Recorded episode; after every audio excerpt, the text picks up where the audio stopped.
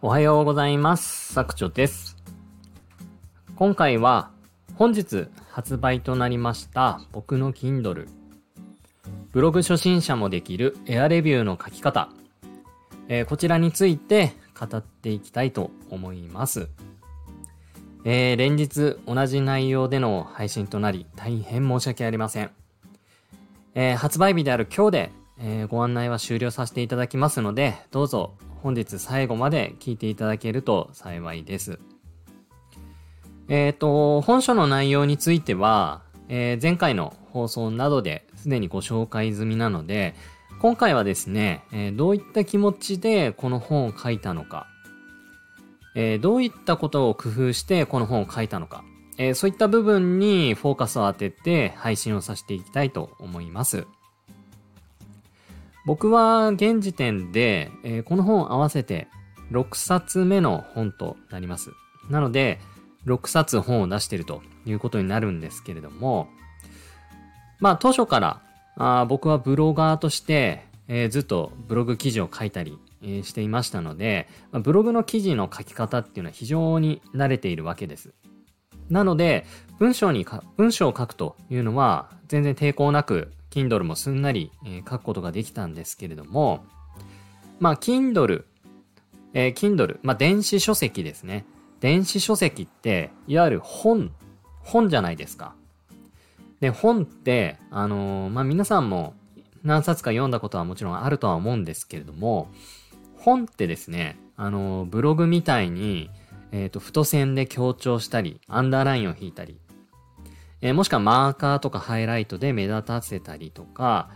えっ、ー、と、あとは枠で囲ったり、えー、それから塗りつぶしでちょっと目立たせたりとか、あとはブログで言うと吹き出しを入れるとか、まあそういったところもあるんですけれども、そういうのってですね、ほ、ほとんどの本ではやっていないと思います。まあ、あの、基本的にはテキストベースで、えー、読んでいただく前提の文章を書くというのが僕は本だとずっと思っていました。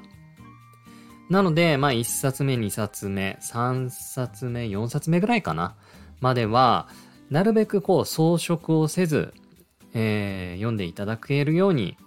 しようということで、ちょっとブログとはですね、書き方を変えてずっと書いてったという経緯があります。まあ、ただですね、なんかやっぱり自分のね、書いた本ながら、なんか読みにくいな、ということで、まあ、開業の位置をちょっと工夫してみたり、逆に開業を減らして、ある程度こう本っぽくですね、文章のまとまりで、えー、体裁を整えてみたりとか、まあ、いろいろ試行錯誤してみたんですけれども、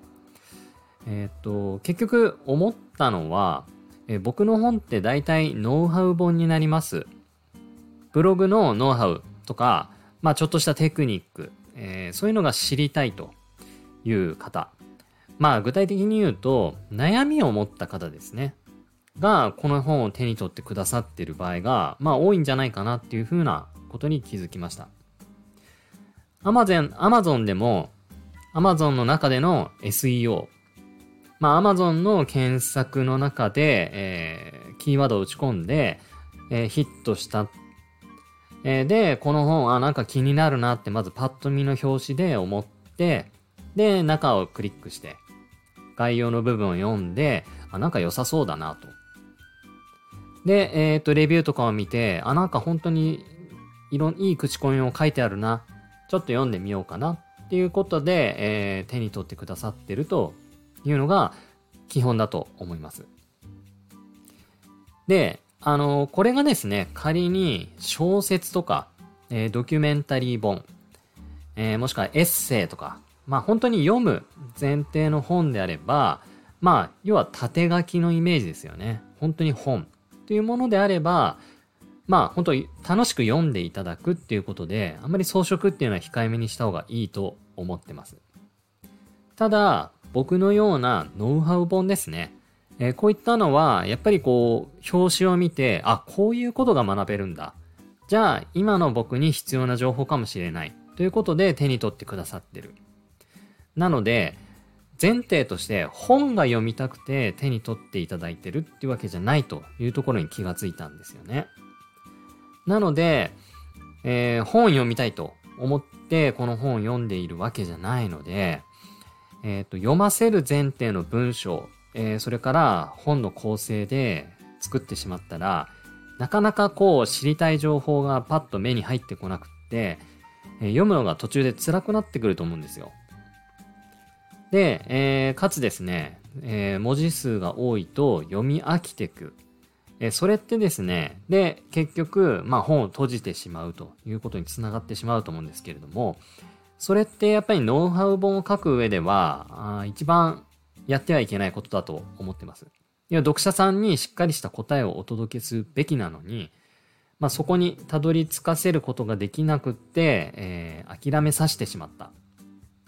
それはやっぱり書き手の僕らの責任であるというふうに考えましたので、えー、今回のこの本、ブログ初心者もできるエアレビューの書き方、えー、こちらについては、えっ、ー、と、太線とか大事なところはしっかり太く表示して、特に大事なところはアンダーラインを引いたり、えー、それから本当にブログと同じように、えー、背景色つけて囲って、えー、吹き出しでですね、ここ大事っていうポイントを作ったり、あと、途中で読み飽きないように、えー、頻度よくですね、えー、挿絵入れまして、えー、そこに吹き出しを入れたりもしています。で、読みや、読み飽きない、読みやすい、読み飽きないような作り。まあ、これに今回こだわってみたというのが、この本になります。で、果たしてこれが正解かどうかっていうのはわからないんですけれども、少なくとも、まあ僕のようなノウハウ本を書く方であったら、読者さんはきっと本を読みに来てるんじゃない。悩みを知り、悩みを解決したくって本を手に取っているんだっっていうところにですね、目を向けて、え本文の構成だったり、え文章の書き方、えそれからブログと同じような文章の装飾ですね。えここに一度目を向けて書き方をえ、学んでいった方がいいんじゃないかなっていうふうに仮説を立てて考えました。まあ、これがですね、えー、本当に読んでもらう前提の本であれば、そういった装飾っていうのは邪魔になるのですべきではないです。なので、まあ、すべての Kindle にこれが当てはまるということは絶対ないとは思うんですけれども、少なくとも僕のようなノウハウ本については、この読みやすさへの配慮っていうのも一つ重要な要素じゃないかなっていうふうに思いました。で、これってですね、あの、基本的にブログを運営されてる方なら、まあ日常的にやられてると思います。で、それをですね、延長線的に考えて、Kindle の方に落とし込むだけなので、何かこう難しいことっていうのは特にないですね。なので、ブログを書くイメージとほぼ同じ感じで、しっかり目立たせるとか目立たせる。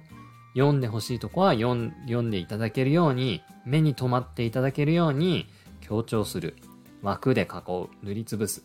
こういったものは僕は大事だと思ってます。なので、まあ今後、まあノウハウ本を書くときはこういうふうにやりますし、えー、ちゃんとこう読んでほしいという意図で書く本については、あそういった装飾は控えめにして、えー、お届けするということですね、ちょっと繰り試行錯誤しながら、あとは、レビューとか見て、あまり、こう、よろしくないようであれば改善してみたりとか、そういったところをですね、えー、繰り返して試行錯誤していきたいなっていうふうに思います。はい。ということで、えー、本日発売の僕の Kindle、ブログ初心者もできるエアレビューの書き方、